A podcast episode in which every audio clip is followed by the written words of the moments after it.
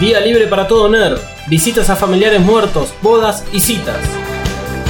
Nuestro tincho, el Indiana Jones japonés, finalmente revela sus intenciones y nos enteramos que es un agente para NERV, asuntos internos y quién sabe para cuántas más entidades. Rey, dentro de una pecera, Adán crucificado, what the fuck.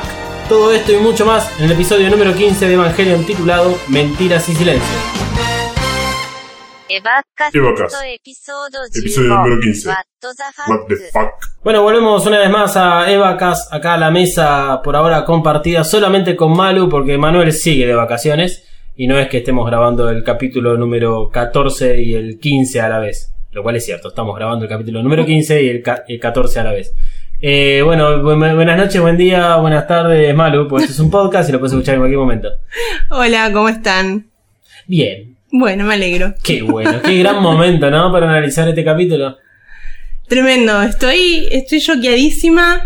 Eh, lo vimos, bueno, ya lo vi dos veces y lo podría ver bastante veces más y ir encontrándole cosas distintas, cosas muy flasheras. Eh, nada, la verdad que estoy sin palabras. El final me da ganas de meter la cabeza dentro de mi propio pantalón. No, terrible, terrible. Eh, cuando estábamos creo que haciendo y grabando el capítulo número, creo que el 13, que todavía estaba Emanuel entre nosotros. Eh, fuera del micrófono, fuera del aire, hablamos acerca de los capítulos que iban a venir y, y a vos te dije, Malo, yo necesito ver el episodio número 15 con vos porque tengo que ver tu cara. Cuando yo lo volví a ver, hace muchos años, hace, esto hace muchos años que no lo veía, eh, me, me quedé gagging ahí, gagueando como loco. me quedé con la boca abierta y dije, wow, no me acordaba que esto terminaba así. Y tu cara anoche a las, creo que 3 de la mañana fue... También les recomiendo, lo digo ahora porque no hay menores presentes, véanlo bajo el efecto de estupefacientes. Disculpame, no hay menores presentes, pero esto lo puede escuchar cualquiera. y- Bueno, tápense los oídos. Spoiler alert. My God, sí, sí, sí, a full. Sí, sí, sí. Siempre. Eh, vale la pena. El 14 y el 15, ambos. El 14 y el 15 ambos, sí, estoy de acuerdo. Eh, el mate y las infusiones son consideradas una droga, mamá, papá. Piensen tranquilos. Eh, creo que dejémonos de tanta cháchara y vayamos directo a analizarlo, así que vamos a pedir a Misato que después de las redes diga el despegue, porque si no esto no arranca. Si quieres ponerte en contacto con nosotros, hacelo por Instagram y Twitter como arroba Mothercaster usando el hashtag Evacas. Te recordamos que podés escucharnos en tu aplicación de podcast favorita como Spotify, Apple Podcast y Google Podcast. Ahora sí, le pedimos a Misato que indique el despegue.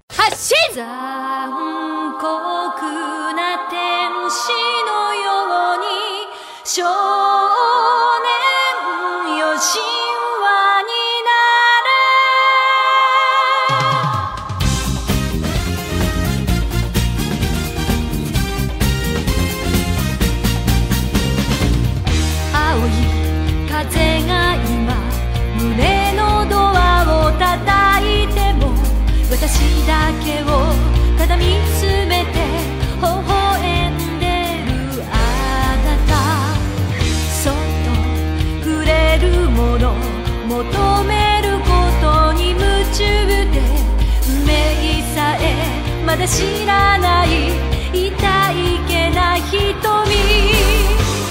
だけどいつか気づくでしょう。その背中には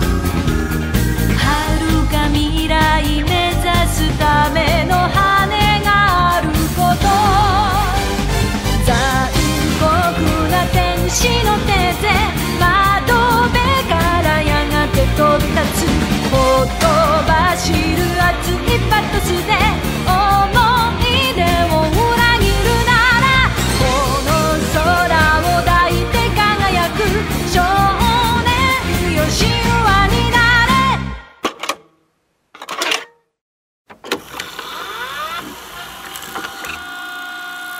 ¿Te gusta lo que Mothercaster hace? ¿Te gustaría conocer el lado B, los trapos sucios, el meollo de la cuestión? o simplemente el por qué hacemos lo que hacemos en Mothercaster? Entonces escucha el Audiolog, un podcast sobre todo lo que pasa tras bambalinas en Mothercaster y los podcasts que produce. Busca Mothercaster o Audiolog en tu podcatcher favorito. Y ahora sí, fin de esta propaganda, y te dejo que sigas escuchando el siguiente maravilloso podcast. Bueno, eh, ¿querés ir, querés manejar vos el asunto? ¿Querés ir por algún lado en particular? Porque este es un capítulo bastante raro porque van sucediendo cosas que no pasan, digamos, en NERD enteramente. Y como que vemos ciertas partes de, de algunos personajes que después se van interconectando. Yo lo tengo, son, tengo todas notas sueltas. Pasan cantidad de cosas, de situaciones, de cosas muy normales y muy banales como dos adolescentes jugando a besarse y cosas que uno dice me va a explotar el cerebro, no, mi corazón me duele, no soporto más esto. Quiero ver más igual. Uh, pues yo no sé cómo es que anoche no terminamos eh, viendo el capítulo 16, el que sigue. Porque teníamos que ver RuPaul. Es cierto, por eso que, que- que- Eso es cierto, había que ver RuPaul. Eh, bueno, a ver, yo tiro esta. Misato y Risco van a una boda a la cual se suma Kashi. Aparentemente tarde, porque era algo obvio que iba a suceder con Kashi. Digo de ir por ese lado porque, bueno, ustedes saben de que yo comparto ciertas acciones de Kashi y en este capítulo creo que quedan bastante claras cuáles eran sus intenciones con todo lo que sucedía. Sí, desde el principio ya se empieza a ver eh, a Ikari y Fuyuski hablando, bueno, es similar a, a cómo termina el capítulo anterior, ellos hablando, Ikari sigue manteniendo, está todo bien, tengo todo bajo control, quédense tranquilos, esto es por acá, no pasa nada. Eh, Aparte haciéndolo arriba de un helicóptero, tranca, o sea, como si no, no, no pasara sí. nada. Y ya dicen, eh, ¿y qué vamos a hacer con este muchacho? Ahí ya, ahí ya todas las, la- las ideas que teníamos de Kashi como que empieza, Sí. cierran. Justamente, Este- acto seguido, vemos a Kashi que está bueno en su misión.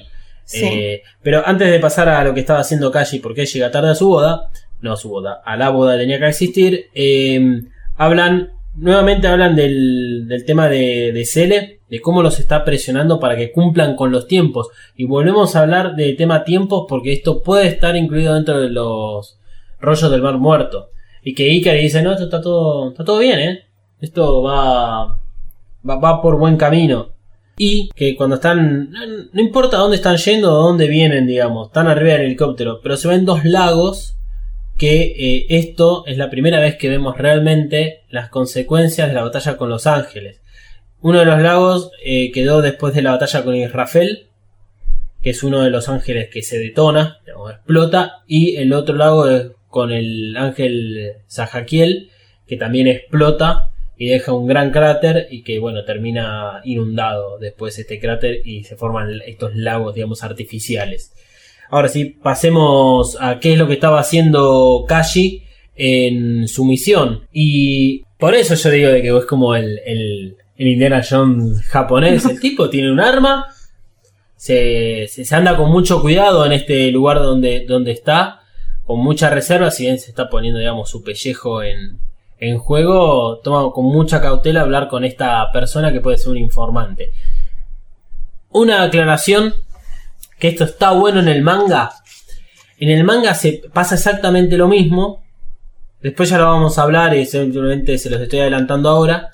Eh, o sea, Kashi está eh, hablando con esta persona y todo eso. Y la imagen que se ve en el manga es de Ikari, tipo en una colina. Que de la colina se ve, digamos, esta instalación donde está Kashi y está parado Ikari. Es mucho. Creo que es más representativo eh, esta situación de cómo Ikari está detrás de todo y eh, encima de todos. Que, que te lo comenten así al pasar arriba de un helicóptero. Pero bueno, vayamos a, a lo que hablan con el informante. ¿Qué entendiste vos de toda esta porquería que dicen? No, nada, absolutamente nada. Estoy investigando unas empresas o una empresa que tiene muchas empresas, de ca- casi ninguna es real. Eh, algo que tiene que ver con quién elige a los pilotos. No, la verdad no entendí nada. Bueno, a ver, Kashi está investigando básicamente a NERV. Eso, digamos, vendría a ser el panorama eh, amplio. El Instituto Marduk ya lo, hemos escuchado hablar en algún momento entre una conversación que tenían Ikari con Risco, y que además estaba Rey, porque bueno, es el perrito faldero, que decían, bueno, ay, esto del Instituto Marduk, no sé qué, piloto, bla, bla, bla, selección, bla, bla, bla. Esto es antes que aparezca Asuka. El Instituto Marduk es aquel instituto, empresa que define quién es el piloto para un Evangelion. ¿Qué es lo que está haciendo Kashi? Bueno, miró cómo era la composición del instituto, que está compuesto en su directorio por Ikari Fuyuski y Kill. K-E-E-L. Kill es la cabeza directiva de Cele, que es el, es el señor grande con anteojos, unos anteojos raros que tiene como futurista y que siempre está eh, en el extremo opuesto de, de la mesa y que en muchas ocasiones vemos de que desaparece todo el resto del comité y se queda solamente hablando Kill y Cel, eh, e Ikari. Por lo tanto, esto quiere decir de que el Instituto Marduk está compuesto por los altos mandos de NERV y de Cele. Y todo el instituto está compuesto por 108 empresas falsas. Y lo que está haciendo Kashi es, una por una, ir a ver que de que esto sea así. La información que le muestra la señora de los gatos, que le está ahí dando de comer a los gatos, es justamente la, la- la conformación del directorio. Y esta persona le advierte acerca del peligro que está corriendo al hacer todo esto Kashi. A mí esto me deja como en... Ahí, acá arriba de la mesa, como decir, bueno, a ver, espera. Está bien, sabemos que Calle es un doble agente. Trabaja para NER, trabaja para este, este como asuntos internos, que se llama Sí, lo tengo Eh, anotado. Ministerio del Interior está, japonés. El Ministerio de Interior japonés, eso mismo. Que es como un asuntos internos de la policía. Pero aún así uno empieza. Pero Cele maneja NERV y además maneja gran parte de toda la, la- la cuestión que está relacionada a las Naciones Unidas, que tiene su, su, su relación con el, con el, el gobierno japonés, y, y- pero el gobierno japonés en definitiva termina siendo Maggie. Y, No, necesariamente todo el gobierno japonés, pero por lo menos lo que sabemos de Tokio 3 es que Maggie es la que toma las decisiones y hay una cara visible que es como el intendente. Pero está todo como un enredo y por eso es que yo digo que Kashi es como un múltiple agente secreto. Y es como que en este momento tal vez está haciendo algo que va fuera de quien se lo encargó, tal vez por intereses personales. Y esto es raro. No queda bien en claro en este momento con quién está tratando, si es con, digamos, gente de- del ministerio japonés o es gente de CL, obviamente NERV no es en este caso porque está investigando a NERV. Es, extraño este momento. Sin embargo, bueno, Kashi de ahí sale, sabemos de que estaba en Kioto y que cuando eh, están en el bar posterior a, a la, a la boda, eh, que Misato se levanta y va al baño, se queda hablando con Risco y Kashi le entrega un souvenir y que Risco le dice ¿Qué hacías en Kioto? No, no, ¿cómo en Kioto? Matsushiro, es una de las instalaciones cercanas que está a Tokio 3. Y Risco como le, le dice como, como el meme de, de Frodo, alright, alright, keep your secrets. ¿Viste? Rijo le dice eh, que tenga cuidado, que no juegue con fuego. Y a lo que este tincho encima tiene el descaro de responderle, bueno, si voy a arder, que sea entre tus llamas. Pero ¿para quién sos? Ay, lo detesto. El, el tema es que Kashi no puede actuar de la misma forma que Tata con Misato con Risco. Risco se dio cuenta enseguida. No dejemos pasar. Risco es una cat lady. Ah, hubo otra escena hace ya muchos capítulos en donde ella se, se- ve que mm, tiene un cenicero lleno de colillas y cigarrillos con la marca de, labios que usa ella. La marca de pintalabios que usa ella. Y tiene como unos cositos de gato.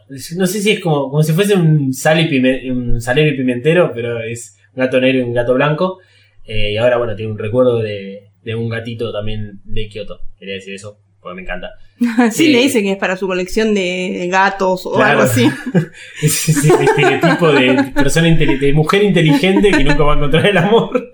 Crazy Cat Lady. Sí, pobre. Eh, Qué pobre. no, no, Está no. buenísimo. Pobre por lo de Crazy. Bueno, pero es lindo igual. Sí, es, es- es ternura. Pero bueno, Risco no se come ninguna. ¿Qué, qué sucede cuando Kashi llega a, a la, ahí a la recepción de la boda tarde? Que Misato le dice que es un desarreglado, de que era obvio que iba a llegar tarde, de que, de que no le cree que estaba laburando. Y vuelvo a lo que mencioné en otras oportunidades. Kashi maneja a Misato de una forma muy fácil con esta cuestión de su relación pasada. Y hasta este momento Misato todavía no se dio cuenta de la realidad. Después está el momento de- de- del episodio, en el momento final, en el cual, bueno, es Misato quien está apuntando con un arma a Kashi. Y que no queda bien en claro cómo es que ella sabe de esta información. Podría haber escuchado la conversación entre Risco y Kashi, donde Risco le dice estuviste en Kioto. Y a partir de ese momento Misato empezó a averiguar un poco más. O Risco se lo dijo después. O le llegó información interna de NER, ya que NER está lleno de gente que es traidora, no traidora, que trabaja para uno, que trabaja para el otro. O desde hace mucho tiempo Misato siempre le tuvo un ojo a Kashi y lo estuvo investigando hasta cierto punto en el cual concluye poner el arma en la cabeza antes de entrar a Terminal Dogma. Bueno, Kashi, en un- eh, cuando están ahí hablando en el bar, le dice, le, como que rememoran con Risco de cuando vivieron juntos, eh, Kashi con Misato. Se ve que tuvieron una relación muy intensa. Este, él dice que eran muy jóvenes, que eran dos niños jugando a quererse. Sí. Eh, todas, todos, todes estuvimos ahí. Eh, bueno, menos vos, que sos un privilegiado del amor. Ay. Pero qué sé yo, todos, no, todos podemos, eh, eh, todos podemos identificarnos con, con ese tipo de relación y, y de- también de ahí se entiende cómo la maneja o cómo sabe qué decirle para quebrarla. Eh, y eso es muy duro, es, es muy de tincho también. Sí. Eh, y bueno, por eso vemos toda la situación y me imagino lo, lo difícil que debe haber sido para Misato enterarse de, de que fue una espía, de estar apuntándole con un arma a la cabeza. Este, Aparte es abrupta la, la escena. Porque se escucha el, el, el martillo, vendría a ser, cuando martillean la... Bueno, no sé si- es cuando activan, no el gatillo, sino cuando bueno, preparan el arma para, para disparar. Y no te esperás que sea Misato quien le apunta a calle. no, la verdad que no. Y bueno, también la situación que ellos tienen cuando están volviendo. Mm, de, de la fiesta, de, de- de todo lo que dice. eh, que Misato le dice perdón por haber terminado tan abruptamente la relación. Yo te dije que había alguien más, no era cierto. Lo que pasó es que me di cuenta que eras medio parecida a mi papá y no me cabió. y me pareció raro. eh, dije no, no da y me metí en NERV. Entonces, ya tampoco se sabe eh, si Misato en algún momento puede superar el conflicto que tiene con su padre.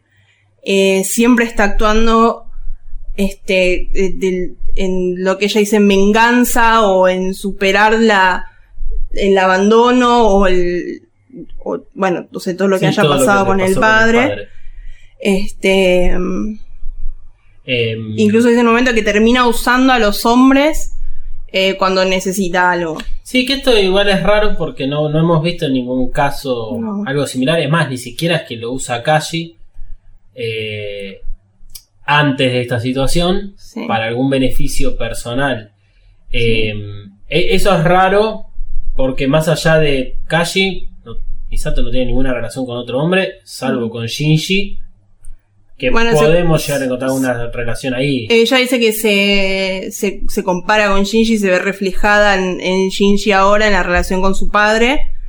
Y es como que le empieza a hacer ruido todo.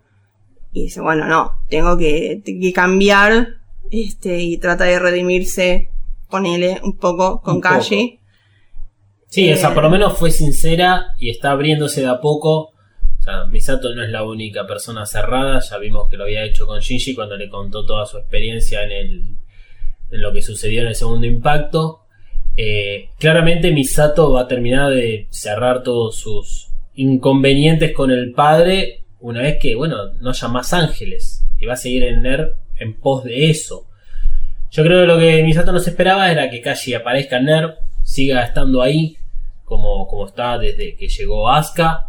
eh, y que todo el tiempo está, y es esa cuestión. Me haces acordar demasiado a mi viejo, no quiero estar con vos, pero quiero estar con vos porque tengo, tuve una linda relación en algún momento.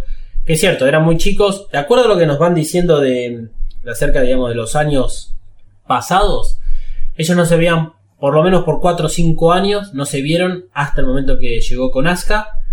Ellos tienen 30 años, más o menos, 30, 29, 30, 30 años, están por ahí. En ningún momento vemos de que alguno cumpla años, pero en la ficha que hicimos al principio de, los capítulos, Misato tiene 29, Kashi puede ser que tenga 30, así que terminó la relación 25, 26 años, y ellos hicieron la universidad junto con Risco, así que sí, o eran bastante jóvenes.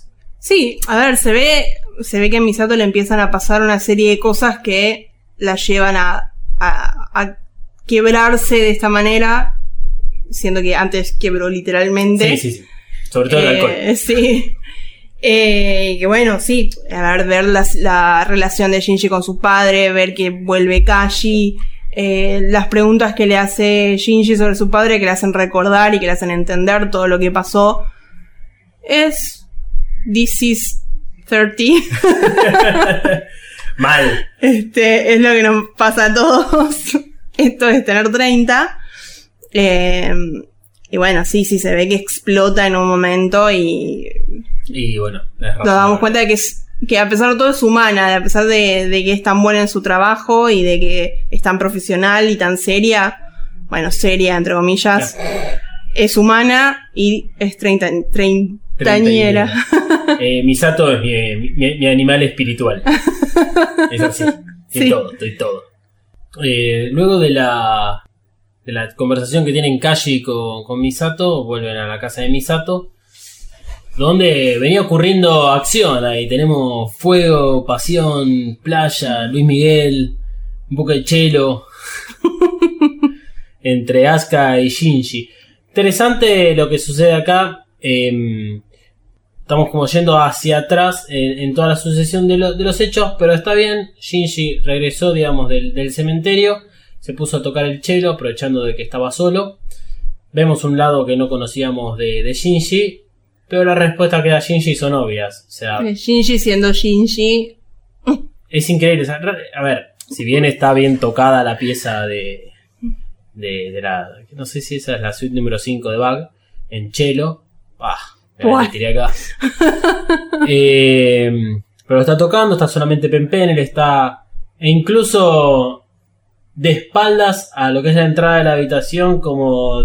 No, me no quiero saber nada de lo que pueda suceder. eh, que puedan venir, entrar o cualquier cosa. Entonces entra Asuka, le dice, eh, che, loco, no sabías que tocabas el chelo. Sí, sí, lo empecé a hacer cuando era chiquito, pero bueno, soy malo, no tengo como... Dice, sí, sí, bueno, lo que pasa es que bueno, no tengo talento. Bueno, le dice, che, pero vos no estabas en, en una cita. Asuka le dice que estaba con un tarado. Como es Asuka, Asuka no va a salir con ningún chico. Claramente esto es... Sí, sí. Si aceptó la invitación de Hikari fue bueno para hacer algo, para aprovecharse de algún hombre, para salir un poco eh, y a ver si pasaba algo realmente, pero era obvio que la respuesta iba a ser son todos unos boludos menos yo. Se va a bañar y cuando sale está vestida con la remera de Misato. Tiene la típica remera amarilla que usa Misato dentro de la casa. Previo a haber salido a su cita, Asuka le pide si le presta el perfume. Y Misato le responde de que es para señoritas el perfume, no para una niña como es ella. Algo así como la mamá de, de Marge diciéndole que el- las mujerzuelas usan maquillaje y las señoritas se pellizcan las mejillas. Eh, y bueno, estando aburridos, Asuka le dice a Shinji, loco, ¿besaste alguna vez a una chica? Bueno, Pará, pará, te estás hacerlo". perdiendo la, la- no dijiste la respuesta de Shinji ¿A qué? cuando Asuka le dice, ah, mira, sabes que tocaba, sí, bueno, Ajá. lo hago de chiquito, no soy tan bueno. ¿Y por qué lo seguís haciendo? Y porque nadie me dijo que deje de hacerlo. Tenés razón. Lo tengo tan y tan incluido dentro mío. De que Pobre, me dio pena en ese momento. Si tú puedes ser tan poco persona. Sí, sí, sí puede. Sí puede, sí, sí. Es increíble. O sea, si van a tener hijos, no sean como Ikari. Como van a tener un Shinji. que los maltrata todo el tiempo. La razón, estaba yendo muy rápido. Eh, bueno, cuestión es que Asuka y Shinji empiezan a besarse. Yo nunca estuve en una situación así, así que es algo que no logro entender en su totalidad de esto que significa juguemos a besarnos. Es gracioso de que, bueno, Shinji no. Shinji es como que no quiere y a la vez quiere. O sea, es el momento de tal vez todo adolescente dice, bueno, vamos a, vamos a besarnos, o vamos, o tengamos sexo o lo que sea, pero no quiere estar en esa situación porque no sabe cómo responder. Sí, se llaman hormonas. Ok, gracias. Eh, y se queda congelado mientras Asuka le tapa la nariz para que no le haga cosquillas con su respiración. Sí. Y el otro, bueno, empieza a ponerse. Lo vemos cambiar de colores. Pen, pen, que está ahí, pasa, mira todo esto y dice esto, todo pelotudo. Y se mete en su heladera. Eh, y después Asuka va y se lava la, la boca diciendo de que- Sale corriendo a lavarse los dientes, a hacer gárgaras. No, es ¿Cómo vivís insoportable. con eso después? o sea, real- realmente, o sea, es un golpe a la autoestima de Shinji brutal. Sí, bueno, igual son adolescentes. Esas cosas pasan. No, no se la toma uno- con tanto interés Shinji igual. No, es como que. Ya, ya la conoce también a Asuka, Claro. O sea, también esto puede haber sido todo un plan maquiavélico de Asuka para hincharle las bolas a Shinji, lo cual es muy cercano a la realidad. Y bueno, porque estaba aburrida. Pero llega Kashi con Misato, sale Asuka corriendo, ay Kashi, Kashi, Kashi, y ahí finalmente Asuka entendió que Kashi es inalcanzable para ella y eh, se le rompe el corazón. Sí, bueno, primero porque pedofilia. No, no, no, yo lo estoy hablando desde el punto de vista de Asuka. No, bueno, yo sé, pero. ¿por qué no va a pasar? Ah, bueno, eso seguro. Bueno, pero a ver, ¿cu- ¿cuántas series tenemos en las cuales eh, los No entres ahí. ¿no? las adolescentes, los les adolescentes tienen relaciones con sus profesores en pos de aprobar una materia. Rachel en Friends, Joey con todo el resto de New York. Eh, estoy nombrando solamente un caso, entonces 1995, señoras y señores, 1995. Salgamos de acá, por favor. Sí, salgamos de acá. La cuestión es que Asuka percibe el olor del perfume de Misato. Y ahí, bueno, lo que flashea en parte Asuka es que, uh, estos estuvieron juntos. Ahora, mirá toda la situación. La otra está quebradísima y está tirada ahí arriba de la de, de su cama. Sí, a ver, no pasó nada entre Kashi y Misato, pero bueno, es lo que le determina a Asuka que finalmente lo de Kashi no va a suceder. Esto creo que representa un quiebre un poco en la personalidad de Asuka. Eh, como no, no vi ex- exclusivamente el capítulo siguiente, no sé si ya se ve reflejado ahí, pero Asuka empieza a ser una persona un poco más cerrada a partir de este momento. Eh, deja de ser la, la mina en la cual quiere que sí, todo sea popularidad, eh, fiestas y confites y cosas por el estilo. Eh, ¿Qué fue a hacer eh, entonces Shinji con el padre? Fueron a visitar la tumba de su madre y finalmente tenemos un poco de lo que sucede eh, con Shinji y con la mamá, con Ikari y con su ex esposa, porque bueno, está muerta. Un momento de padre e hijo hermoso, ahí acá, los años dorados. Y que encima para Shinji fue como el mejor día de su vida, prácticamente. Mal, estaba nervioso de, de antemano y Misato le decía a Asuka, no, lo que pasa que bueno, hoy es un día bastante particular y cuando estaban haciendo algunas pruebas previas de, de ahí en, en NERV con, con, con el EVA, le dice, bueno, hoy es un día complicado para Shinji. Sí, Bueno, hoy no, imagínate, imagínate la desesperación que le fue a preguntar a Rey sobre su papá. Bueno, Y Rey le, le dice, ¿qué, ¿qué crees que te diga? ¿Qué sé yo cómo es? Esa parte que sucede en el ascensor, me encanta cómo la representan. Shinji está dibujado, la postura que tiene es como la de un nene de tipo 7-8 años. está con las manos agarrando su portafolio, todo retraído en un costado del ascensor, hasta incluso se lo ve como más chico. Y cuando le dice tímidamente a Rey, po- pobre Shinji también, porque encima que intenta hablar con Rey, que es la persona menos adecuada para hablar, eh, lo hace, bueno, con un, un asunto bastante sensible que puede ser decirle a una persona, a un par tuyo, che, el otro día te estaba viendo ahí en la clase y vi que, que bueno, escurrís el trapo como hace una mamá. Vos vas a ser una buena madre, ¿eh? Ah,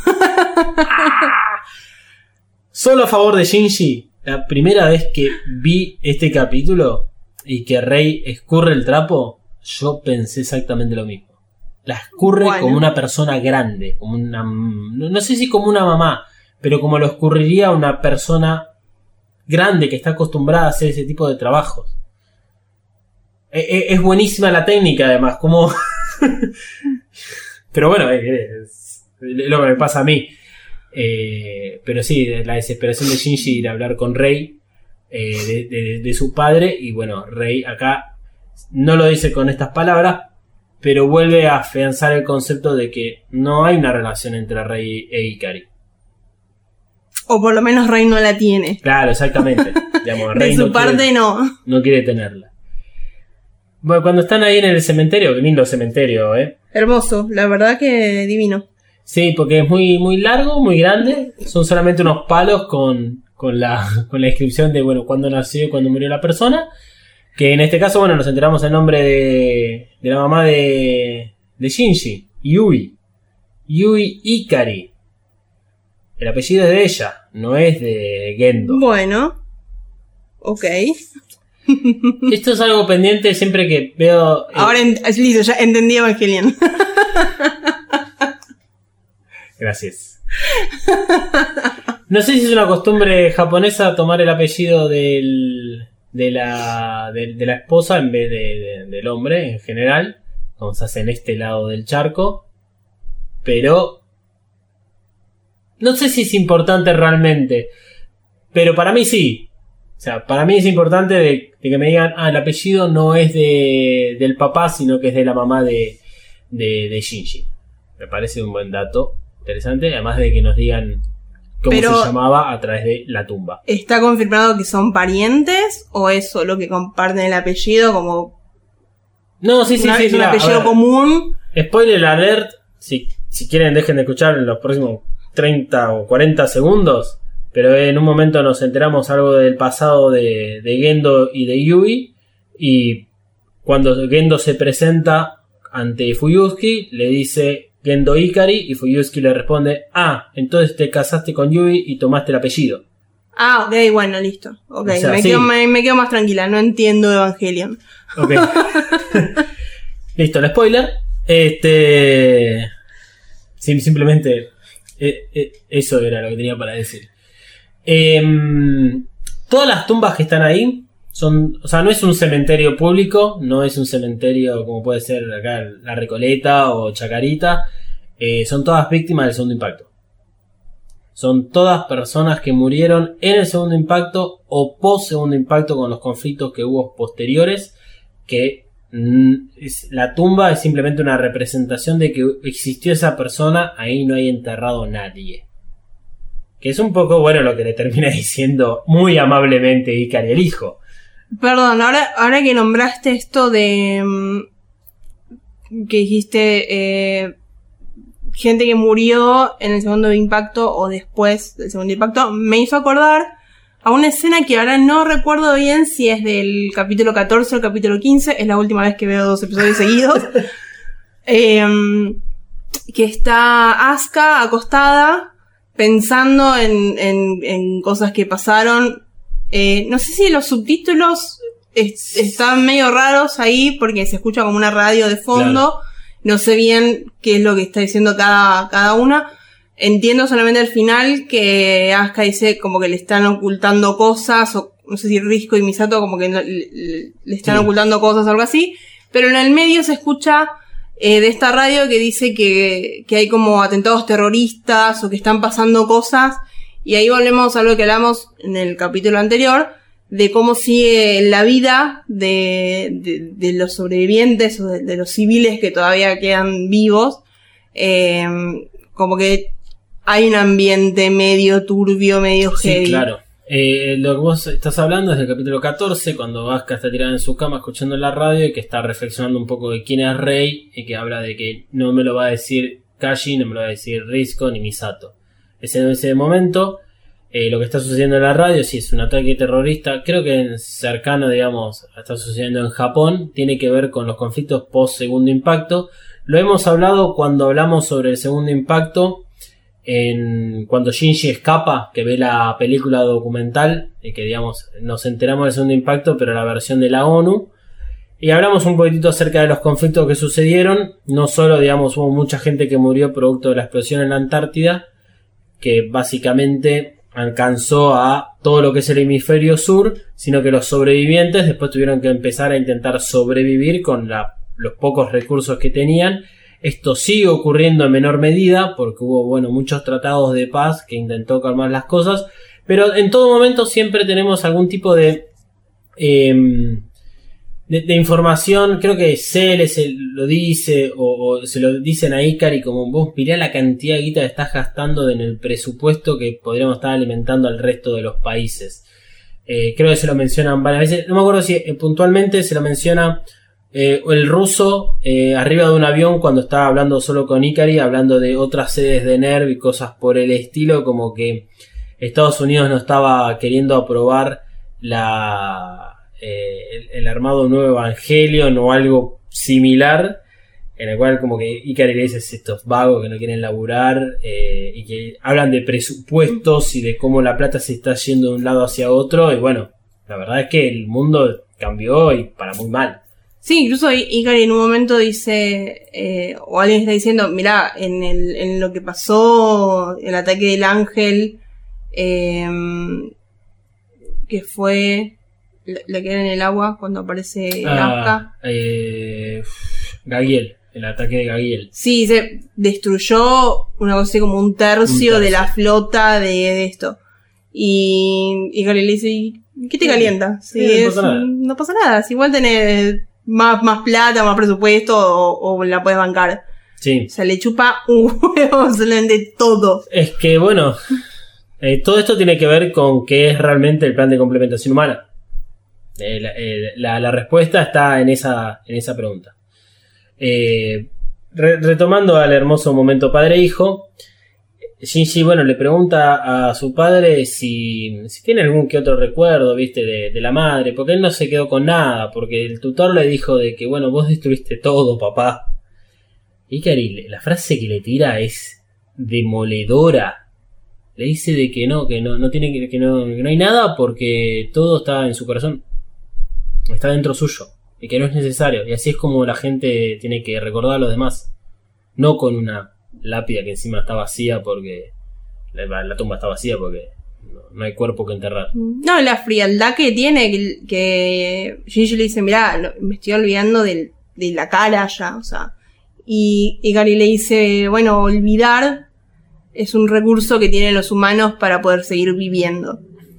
No sé, bueno, realmente la no verdad sé. que... Y... ¿Qué sé yo? Ponele, dale. Sigamos adelante, ¿no?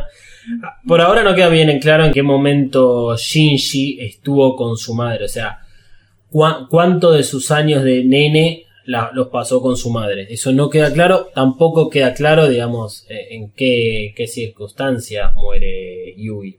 Eh, sí, la lápida dice 2004, con lo tanto podemos asumir de que Shinji tenía entre 3 y 4 años, porque él nació 2000-2001, eh, post segundo impacto, obviamente. Por lo tanto, Yui es como una víctima post segundo impacto, no necesariamente del segundo impacto, pero bueno, no conocemos las circunstancias de su muerte. Eh, lo que sí nota es que Gendo tiene un, todavía un profundo amor por su ex esposa. Eh, ¿Por qué asistió en el día de su, la, conmemoración de su muerte a, visitarla? Eh, no, no tiene mucha mucho sentido analizar eso, o sea, creo que la gente lo hace y punto. Es genial de que venga un transporte de Nerv con Rey adentro. Que la mira, la mira ahí, mira todo por, la ventanilla a buscarlo a. Y me encanta la situación que es como un villano en la cual él está hablando con otra persona. De repente llega el transporte, se da vuelta y explota una bomba y él va de espaldas tranquilo a su, a su nave y se va. Lo deja el borde Y lo deja el pobre- Loco, ¿y cómo vuelvo ahora? Y como llegaste, digo, va, si te cargo, boludo. Si, si vos si no estás más a cargo mío, Ay, Shinji. pobre. Aparte se ve esa como, como- todo el paisaje es como una, una zona montañosa llena de lápidas. Tremendo. ¡Ay, mamá! ¡Mamá! Es increíble. Eh, creo que, bueno, con eso cerramos todo. Toda la, la parte que, de, de calle, digamos, y de Misato Risco en la boda. Eh, es gracioso Risco y Misato hablando antes de ir a la boda que Ah, todas sus amigas se están casando. Sí. Lo del vestido. Eh, Es como tan natural a la vez. Sí, eh, a ver, es un contraste muy fuerte entre lo cotidiano de, de la vida, eh, incluso estando dentro del trabajo, lo que pasa entre eh, Shinji y Asuka. Todos son como co- cosas que pasan, que pueden pasar cualquier día, normales, de adolescentes o de gente adulta. Y después, el final. Y después el final. Bien. Antes de ir al final, eh, se hicieron pruebas de sincronización con los tres pilotos y los tres Evangelion. Se sigue hablando acerca del Dummy System. Esto, si lo, reiteramos, es porque es algo que está sucediendo y que vamos a verlo en acción en algún momento. Esta, posible control automático de un Evangelion sin el piloto o con el piloto, pero sin la necesidad de, de la operación del piloto. Que, de acuerdo a lo que dijo Risco, es por seguridad. ¿De quién? Vamos a verlo más adelante. El final. El final tenemos dos momentos. Rey dentro de un tubo, desnuda. Y adelante suyo está Ikari mirándola con cara sonriente. Sí, está como conectada a un cerebro gigante. ¿Te a algo? Similar al que vimos en el capítulo 13, El de Maggie. el de Maggie. O sea, el panorama que nos dan es un cerebro gigante que viene como del techo y que de- desemboca en como en lo que vendría a ser la, la columna vertebral Hmm. y que va hasta el tanque en el cual está sumergida Rey. Que incluso se la ve como consciente y sonriendo, como con una, un Ella está bien. Claro, sí. Como Ella que- está bien, es, es eso. Rey encuentra cierta calma con respecto al agua o con respecto a la sustancia en la cual está sumergida. Ella está en un tubo que podría ser una pecera, porque ella está dentro de, lo que vendría a ser como una especie de pecera sumergida en un líquido naranja. No sé si te suena. Líquido naranja. LSL Ah, está sumergida en lo que es la sustancia, está líquida en la cual es- eh, se sumergen los pilotos cuando entran dentro del entry plug. claro. Sí, eso fue un poco lo que me hizo pensar, que decíamos en el capítulo anterior, eh, ¿qué es Rey? Es, incluso dije, es una especie de clon o algo, porque me hizo pensar, es Rey, está ahí momentáneamente, Rey está ahí siempre, y hay otra cosa que es su cuerpo por otro lado. No, no, no, no, no voy a responder a esto. Me niego a hacerlo, que venga la policía acá y que me, arreste por no responder estas preguntas o me metan preso, en todo caso, sin juicio previo. Eh, está en, un lugar de, dentro de lo que es Central Dogma, que es en, en las profundidades de NERV, de las profundidades del Geofront, que es el Dummy Plug Plant. Todavía no vemos en su totalidad lo que es esta área, vamos a ver más adelante qué otros componentes tiene, pero por ahora vemos esta simplemente relación entre un cerebro y su columna vertebral que desemboca en Rey. Lo extraño de Ikari mirándola eh, y la mueca que hace sonriente no es que está disfrutando de ver a Rey desnuda dentro del tubo, a pesar de que hay bueno, unas bandas que protegen sus partes íntimas, como las uniones del tubo para cerrarlo. Eh, a mí siempre me hizo darme más cuenta que puede llegar a ser una satisfacción de cumplir objetivos que tiene Ikari en ese, en ese caso. Eh, tiene que ver en parte con eso. Ya vamos a ir descubriendo más qué es lo que sucede con Rey, Ikari y con todo este sistema del Dummy. Que volvemos a mencionarlo, Dummy System, eh, ahora la planta de pa- para que entiendan, la palabra Dummy es como un muñeco. Es, es- tiene que ver un poco con, con ese, esa traducción del inglés. Que encima, en el idioma original, el japonés, utilizan la palabra también en inglés. El japonés tiene muchas palabras que usan que son derivadas del, del inglés. Que bueno, los- todos los idiomas la tienen por una cuestión simplemente de ayornarse a, a elementos de costumbres. O sea, ellos incluso creo usan la palabra stop para demostrar la parada. Bueno, acto seguido tenemos al Tincho ahí en Indiana Jones intentando sacar la, la estatua esa dorada como en, en la primera película y poner la bolsa de arena para que equipare más o menos el peso. Un capo Indiana Jones. Eh, y Misato que se le acerca atrás y la apunta. Tiene una conversación, lo que estamos viendo ahí es Kashi en la puerta del Terminal Dogma, dentro de lo que es el área Central Dogma. Y si ustedes prestaron atención a lo que yo dije, el capítulo en el cual el ángel Ireul ataca a Nerv, que Kashi estaba como viajando en uno de esos transportes, el transporte queda frenado y él escapa por la escotilla, se mete en un tubo que iba a Central Dogma. Yo le decía, como propuesta de mi teoría, era que él estaba aprovechando esa situación para meterse cada vez más adentro. Esto no queda nunca confirmado, ¿eh? Para mí, y yo lo decía de esta forma, porque se metió, llegó a la puerta de Terminal Dogma, porque él cree saber que, que hay algo ahí que tiene que, que descubrir qué es, no pudo ingresar y ahora está aprovechando un momento random para intentar entrar porque ya tiene los medios para poder entrar. Y si nos damos cuenta, lo único que tenía era una tarjeta de acceso. Perdón, un detallito que se nos fue de lo, de lo anterior Sí. de la situación con Ikari y Rey, que vos mencionaste cuando vimos el capítulo, es en qué piso están. Ah, sí. Es en el menos 2008, no me acuerdo. ¿Lo tenés anotado? No. Ah. Bueno, sí, está muy, muy profundo. Tanto, tanto lo de Ikari con Rey y lo de Kashi con Misato ocurre en la, lo- los subsuelos más profundos de, del Geofront. Eh, Ahí, eh, donde está Ikari, ¿tienes acceso solamente él? ¿O Sí. puede ir o alguna otra persona? Risco. Ok. Risco, Fuyuski y, Ikari son los que tienen acceso ahí. A donde está Rey. No sé quién tiene acceso exactamente a donde está Kashi y Misato. Por lo que vemos después, sabemos que Rey entró. De acuerdo al final del capítulo anterior. Y de este final, sabemos que Rey es quien entró con la lanza de Longius. Tiene una conversación previa que se abre la puerta. Kashi con. Misato. Kashi le dice a Misato que, que sabe, digamos, quién es Ikari, que sabe que mientras él le sea funcional a Ikari, él va a seguir vivo. Porque Misato le dijo, loco, otra vez, está jugando con fuego. Misato ahí le, le declara que sabe quién es Kashi, como un doble agente del ministro de, dependiendo del Ministerio de Asuntos Internos de Japón, y como agente de NERV. La situación acá es qué hace Misato ahí. ¿Y por qué Kashi aprovecha y le dice, bueno, está bien, mira, me descubriste. Haz lo que quieras.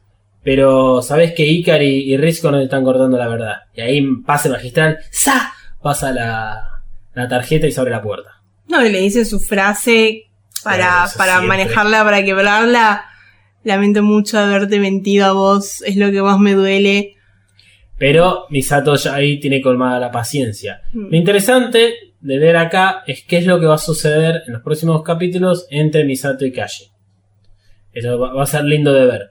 Eh, pero lo que vemos, mamita, lo que vemos cuando se abre ese portón. Las imágenes que nos muestran que son como imágenes sueltas y con. Viste que hay como golpes. Como pa, pa. Como que son imágenes que van apareciendo rápidamente como si fuesen pop-ups en, la pantalla. Mano derecha con un clavo. eh, una figura blanca, lo que suponemos que es enorme, porque Misato automáticamente dice es un Eva. Esta figura blanca que tiene una máscara puesta en lo que vendría a ser la parte de la cabeza.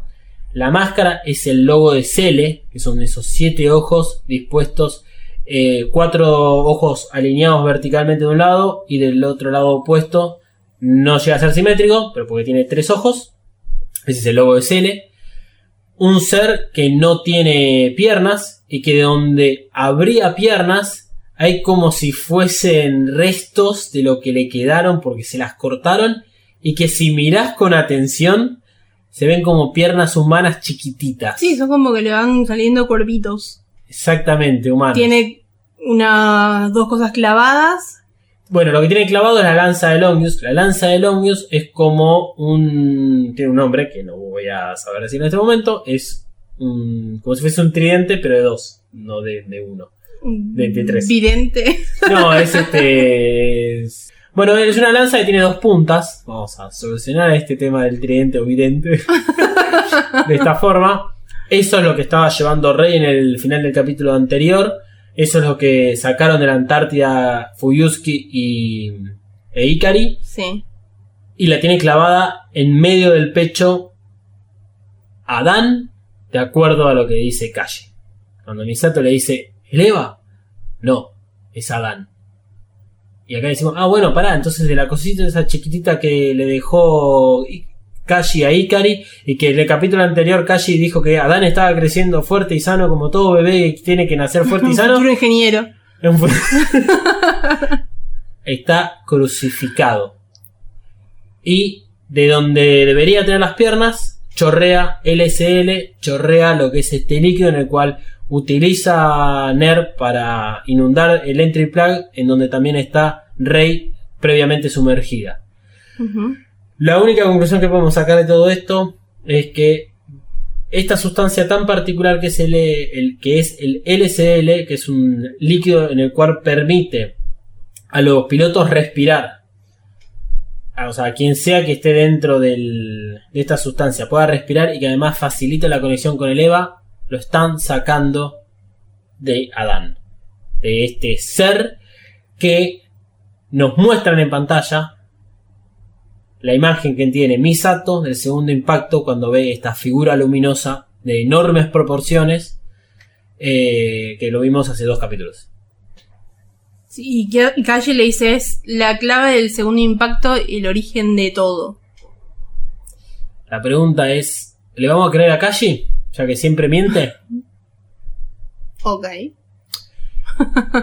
Kashi fue ahí porque tenía que saberlo, tenía que conocer esta información porque se la pidió, no sé, CL, se la pidió el asuntos internos del Ministerio de Japón. Eh, ¿Por qué nombro a Cell en todo esto? Porque no estoy infiriendo nada con, esta situación, no estoy diciendo de que esto es producto de Cele. Pero Cele como sospecha de toda la, la actitud que tiene Ikari, no, no es irracional pensar que también Kashi actúa en pos de, actúa en pos de intereses de Cele y que Cele quiera descubrir qué es lo que está guardando, qué está haciendo eh, Ikari adentro de Nerv. Hasta incluso creo que si Kashi llegó a esa puerta y la pudo abrir fue porque Ikari y Fuyuski se lo permitieron. Por sobre todas las cosas Ikari, digamos. Por lo que venían hablando un poco en el, en el helicóptero. O sea, Sí. vamos a dejar actuarlo hasta que hasta que ya no sea necesario para nuestros beneficios. The Messer becomes a Messis. Con eso termina este impactante capítulo. Si creen de que el próximo capítulo va a continuar en el mismo lugar en el cual lo dejaron, no, no va a pasar así.